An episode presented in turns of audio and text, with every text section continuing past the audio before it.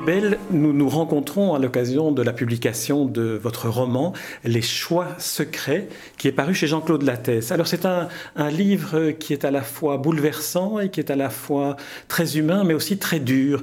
Il raconte euh, à travers une journée d'une vieille dame, euh, Marie, l'histoire de sa vie à travers les souvenirs qu'elle a. Et on s'aperçoit au fil euh, du livre qu'une vieille femme n'est pas nécessairement une femme qui n'a pas des défauts, au contraire. Alors Hervé Bell, comment est née euh, l'idée de ce livre, de, traiter euh, d'un sujet comme celui-là en, montrant toute la dureté qu'il peut y avoir derrière une personne? Alors il y a toujours une part. Bonjour d'abord. Euh, il y a d'abord une toujours une source autobiographique et généralement féminine et là, en l'espèce, c'était ma grand-mère, tout simplement, euh, que j'ai pu voir vieillir euh, pendant une trentaine d'années. Et euh, c'était une personne qui comptait beaucoup pour moi, qui était fascinante, à mains égards. Mais je me suis rendu compte petit à petit, en vieillissant, en ayant plus de lucidité, que c'était une femme qui avait ses souffrances et ses méchancetés. Et en analysant, je me suis rendu compte que euh, cette femme ressemblait à beaucoup d'autres, en particulier de cette génération. Euh, je me suis rendu compte qu'elle était euh, perpétuellement insatisfaite et que cette insatisfaction avait dominé toute sa vie, jusqu'à la conduire à la cruauté vis-à-vis de ses proches. Une femme donc qui peut paraître haïssable, mais dont la, méchanceté s'explique aussi par beaucoup de douleur, d'où, j'espère, avoir le côté humain qui transparaît. Alors, à travers la vie de cette femme, on traverse aussi toute une époque. Euh, qui, débute avec l'évocation de la Première Guerre mondiale, qui passe par la guerre d'Algérie, la Deuxième Guerre mondiale, et d'étape en étape, on découvre dans la construction de votre livre chaque fois une, sorte de, tranche supplémentaire de ce qui fait de cette femme une femme amère et déçue. Oui. C'était, euh, je suis content que vous me disiez ça parce que c'était effectivement mon objectif. Euh, j'ai toujours détesté, c'est un grand mot, enfin, je, n'aime pas beaucoup les romans où les caractères sont dessinés dès le départ. Euh, alors, naturellement, ça a donné lieu à certains chefs-d'œuvre. Bon, c'est vrai que, par exemple, les personnages de Dickens sont clairs dès le départ. Vous avez le bon et le méchant. Ce qui me paraissait intéressant, c'était de montrer euh, que finalement, elle part. C'est une femme normale, gentille, qui a des bons côtés, euh, qui est idéaliste de certaine façon. Et petit à petit, son caractère se détériore. Et euh, les, événements dont vous parlez servent justement à euh, montrer cette euh, détérioration progressive. Alors pendant la Deuxième Guerre mondiale va apparaître en quelque sorte son arrière-risque, parce que tout est vu, vous le dites effectivement qu'on traverse tout le siècle, c'est vrai, mais c'est par le petit bout de la lorgnette, c'est-à-dire comme l'ont vu certainement 90% des gens de cette époque, 95 même. Donc elle, qu'est-ce qu'elle retient C'est qu'on ne trouve pas à manger facilement, qu'il y a des tickets de rationnement et qu'il faut donc en avoir le maximum. Et ce caractéristique d'avarice, va se développer par la suite, puisque les tickets d'alimentation, vous pouvez aussi les, feuilleter, mais les billets aussi. Et après, c'est les billets qui viennent, voyez-vous. Donc effectivement, ça sert à chaque fois à montrer cette évolution. Mon objectif, euh, c'était de montrer que euh, la vie n'est pas comme dans beaucoup de romans aussi euh, sectionnée. C'est-à-dire que d'un seul coup, vous, avez la, vous devenez comme ça, vous passez dix ans après, vous voyez des personnes comme ça. Comment, moi ce qui m'intéressait, c'est de savoir comment progressivement un caractère se détériore d'une certaine manière, pour, faire une image, c'est comment les rides sur le visage apparaissent. Quand vous regardez la photo de ce roman, vous une jeune fille fraîche qui regarde le ciel, qui est magnifique, qui a tout devant elle. Et puis vous regardez 60 euh, ans après, vous voyez une femme malheureusement vieillie, et là, pour le coup, assez laide. Euh, ces rides qui sont nées progressivement, comment sont-elles nées? Elles ne naissent pas comme ça, elles viennent dans la quotidienneté. On a, parlé des, grands événements euh, de l'histoire qui environnent la, famille de, Marie, c'est son, prénom, et de son, et de son mari euh, André, euh, mais on voit aussi au fil du roman les petits détails intimes, les petits détails de, la vie euh, familiale quand elle est jeune fille, de la vie de femme mariée, et tout cela construit finalement une sorte de frustration permanente à partir d'un choix initial qui n'est pas un choix qu'elle peut faire étant jeune fille à cette époque-là. Son mariage, par exemple, est quelque chose dont elle n'a pas la maîtrise. Alors, elle a, elle a quand même la maîtrise, en ce sens que elle a dans la tête, c'est une jeune fille idéaliste qui rêve du grand amour. Et comme beaucoup à 19 ans. Et elle, elle est romanesque d'une certaine manière. Et donc elle va, elle va, malgré elle, parce que c'est contraire à ses intérêts, elle va tomber amoureuse d'un jeune homme qui n'est pas du tout de son milieu. Il est d'un excellent milieu puisqu'il est instituteur, mais pour elle, c'est une quelque sorte un peu déchoir. Et donc, elle, en quelque sorte, elle va se, sacrifier, elle va sacrifier sa vie à cet amour. Mais en réalité, comme c'est une femme qui n'est pas introspective, qui n'est pas profonde, euh, elle commet une erreur monumentale qui va la suivre toute sa vie elle va se rendre compte que euh, l'instituteur en question, qui est un excellent homme, ne correspond pas au rêve qu'elle avait eu. Et évidemment, à partir de cette frustration initiale, ça va en déclencher une multitude d'autres. C'est une femme, par ailleurs, qui imaginait euh, donc sa, grande vie et se l'imaginant se voyait elle-même. Donc c'est quelqu'un qui, comme beaucoup de gens, est en représentation perpétuelle. Elle n'a pas une maîtrise de son moi. En ce sens, elle ne maîtrise pas son destin. Elle ne se connaît pas elle-même. C'est très difficile de se connaître soi-même. Et quand, euh, quand on ne se connaît pas soi-même, eh ben, on est amené à faire des choses pour des raisons qui sont fausses, qu'on croit vraies, mais qui sont fausses. Donc cette femme, effectivement, choisit au départ mal et est conduite euh, par la suite de désillusion en désillusion. Et comme toutes les personnes insatisfaites, c'est par ailleurs une femme qui a un besoin immodéré d'être aimée. Le problème de cette femme, c'est ça avant tout. Et à partir du moment où elle ne sent plus l'adoration autour d'elle, elle devient méchante. Et c'est euh, notamment ce qui va se passer avec son fils. Ses deux fils, d'une certaine manière.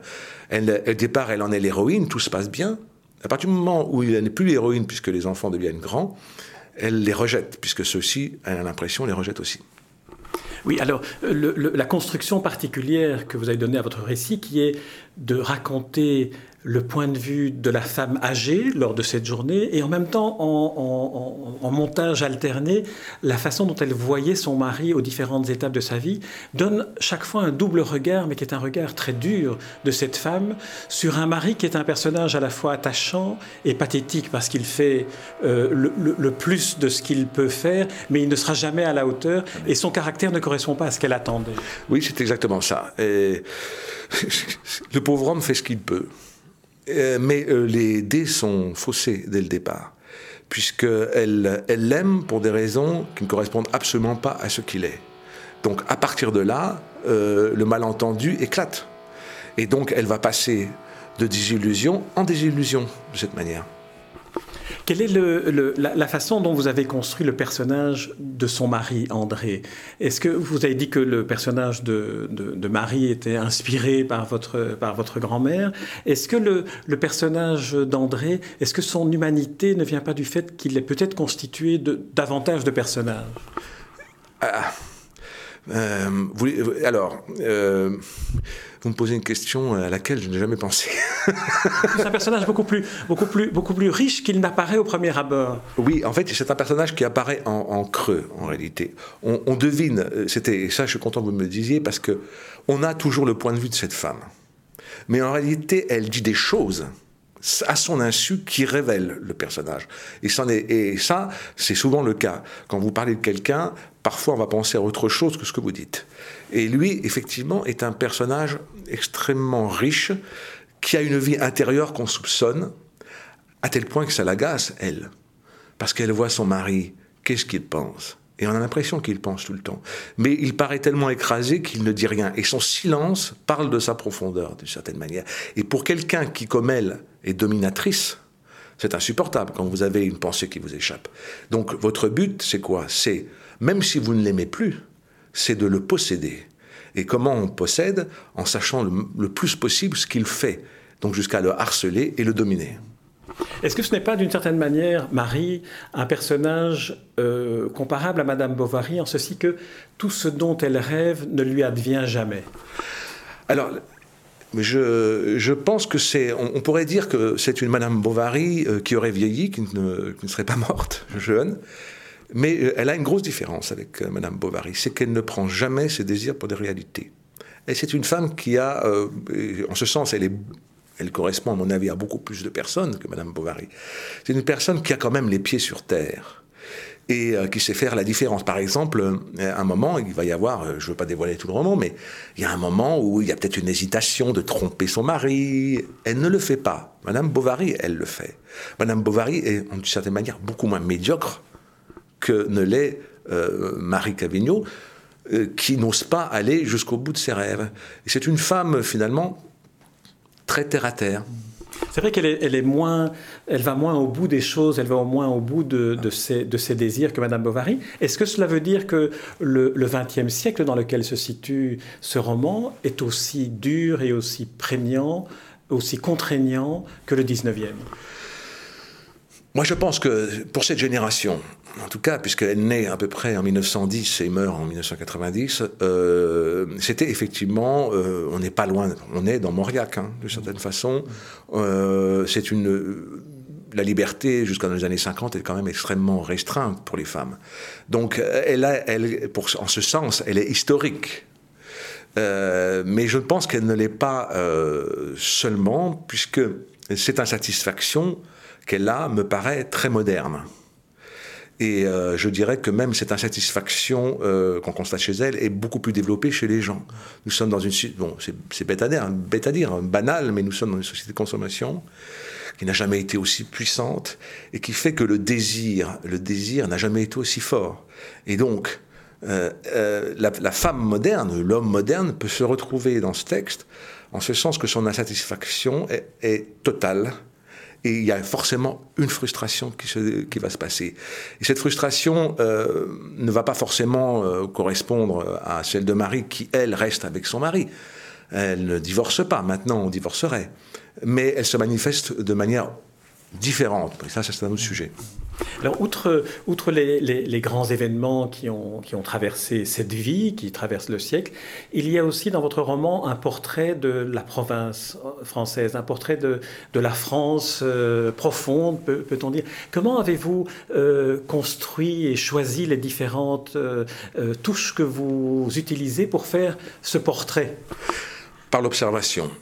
Hein, quand j'étais, euh, je suis d'une famille euh, provinciale, euh, donc j'ai bien connu ce, ce pouvaient être, les petites villes. Et les gens qui sont là, avec les notables, bon, à l'époque vous aviez encore des notables, j'en ai connu, hein, bon, je ne suis pas si âgé que ça encore, mais enfin quand même, bon, j'en ai connu. Et ce qui est très drôle, c'est que vous constatez que vous avez le même souci d'élévation dans la hiérarchie sociale dans la province qu'à Paris. Et d'une certaine manière, euh, Marie Cavigno, elle, euh, qui est issue d'un milieu relativement aisé, mais qui retombe, entre guillemets, parce qu'elle m'a épousé un instituteur. Bah, On peut peut-être dire que son père était militaire, parce que là, ça a quand même de l'importance aussi dans, dans, le façonnement d'un caractère. Exactement. Et vous avez raison de souligner. elle est la fille d'un officier, hein, et un officier colonial. Donc c'est une femme qui, lorsqu'elle va euh, partir dans les colonies, va connaître avec ses parents une vie qui était absolument extraordinaire. Il faut se remettre dans le contexte. Hein, vous aviez encore parfois une forme de, Moyen Âge euh, dans, la province, et puis d'un seul coup, euh, vous arriviez, c'était le luxe absolu, c'était tout ça. Et puis vous rentrez en France, vous êtes rapatrié, syndrome du rapatrié, et à ce moment-là, vous souffrez. Et donc, elle, elle se retrouve en plus, au lieu d'épouser un officier, quelqu'un qui aurait été de son milieu, elle épouse quelqu'un entre guillemets encore inférieur socialement, donc son objectif, c'est de reconquérir euh, son, statut par elle-même, en quelque sorte, par la, brillance de sa personnalité. Et c'est vrai qu'elle est d'une manière assez, assez, brillante. Et donc, vous voyez en province le même, la même stratégie qui est utilisée euh, à Paris pour grimper progressivement dans la hiérarchie sociale, c'est-à-dire être reçu. D'une certaine manière, on n'est pas loin du salon Verdurin de Proust. Alors il y a aussi beaucoup de, contradictions dans son comportement. J'essaie aussi de ne pas trop dévoiler du roman, mais vous avez évoqué l'avarice, et c'est vrai que dans la construction du personnage tel que vous l'avez faite, on découvre au fil du récit combien elle a aussi spolié son mari, qui par tradition euh, provinciale doit être le seul dans le couple qui travaille, mais elle l'a véritablement euh, dérobé tout ce qu'il gagnait. Oui, mais euh, c'est son mari, c'est elle. C'est-à-dire que c'est une personne qui, petit à petit, absorbe l'autre. Parce que ce roman aussi décrit les rapports du couple pendant une cinquantaine d'années, comment il se dégrade progressivement. Et c'est toujours un combat, hein, un couple, hein, on est bien d'accord. Euh, deux personnes côte à côte, euh, ça ne se passe pas toujours impunément. Donc il y a forcément euh, un gagnant ou un perdant. Et un perdant. Donc, et en l'espèce, c'est lui le perdant. Et donc, ce qui est à, ce qui est à lui est à elle. C'est pas forcément vrai l'inverse. Alors il y a les deux, les deux fils qu'ils ont ensemble. Alors c'est un peu difficile d'en parler sans dévoiler le roman, si ce n'est que je pense qu'on peut dire, mais vous ne répondez pas si, si, on va trop loin, que Marie les a tous les deux perdus. Oui, c'est ce qui est terrible, c'est qu'une personnalité donnée, euh, une fois que votre personnalité est, est acquise, c'est-à-dire qu'en l'espèce, euh, c'est la satisfaction qui triomphe, ça a forcément des conséquences dans toutes vos relations, amicales, et familiale, bien entendu. Donc, vos relations avec votre mari vont, d'une certaine manière, se dupliquer avec vos enfants. Et là, euh, effectivement, le lecteur pourra voir que c'est ce, ce qui se passe. Alors, euh, Hervé Bell, c'est votre second, deuxième roman, pas second, deuxième, deuxième, deuxième roman, pardon, pardon. C'est votre, c'est votre deuxième roman. Et euh, j'aurais voulu savoir, euh, après cette seconde expérience dans laquelle vous allez vraiment explorer l'âme humaine, comment percevez-vous la, la faculté qu'a le roman de finalement être un des instruments qui peut aller au bout de la vérité des êtres? Ah, Vous me posez une question extrêmement difficile. Euh, je pense de toute façon que le roman est la seule manière euh, d'aborder, euh, de, de dominer, de comprendre parfaitement ce qu'est ce qu'est l'âme humaine. parce que vous avez à votre disposition une multitude de moyens que vous n'avez pas dans d'autres matières. Vous pouvez effectivement réfléchir dans un essai sur ce qui se passe. Vous pouvez faire de la, aussi en manière philosophique. mais le roman donne de la chair à tout ça. Et donc, euh, à partir de là, euh, vous pouvez faire passer des choses, beaucoup plus de choses que, à mon sens, hein, que vous ne pourriez le faire passer euh, dans d'autres matières qui seront plus sèches. Hervé Bell, je vous remercie pour cet entretien et puis pour, et puis pour ce roman, dont je rappelle le titre, Les choix secrets, c'est paru chez Jean-Claude Lattès, et j'en recommande la lecture, toutes affaires cessantes, tellement c'est un livre bouleversant, émouvant, et qui est un très beau portrait de tous les personnages qui le composent. Merci Hervé Bell. Merci beaucoup.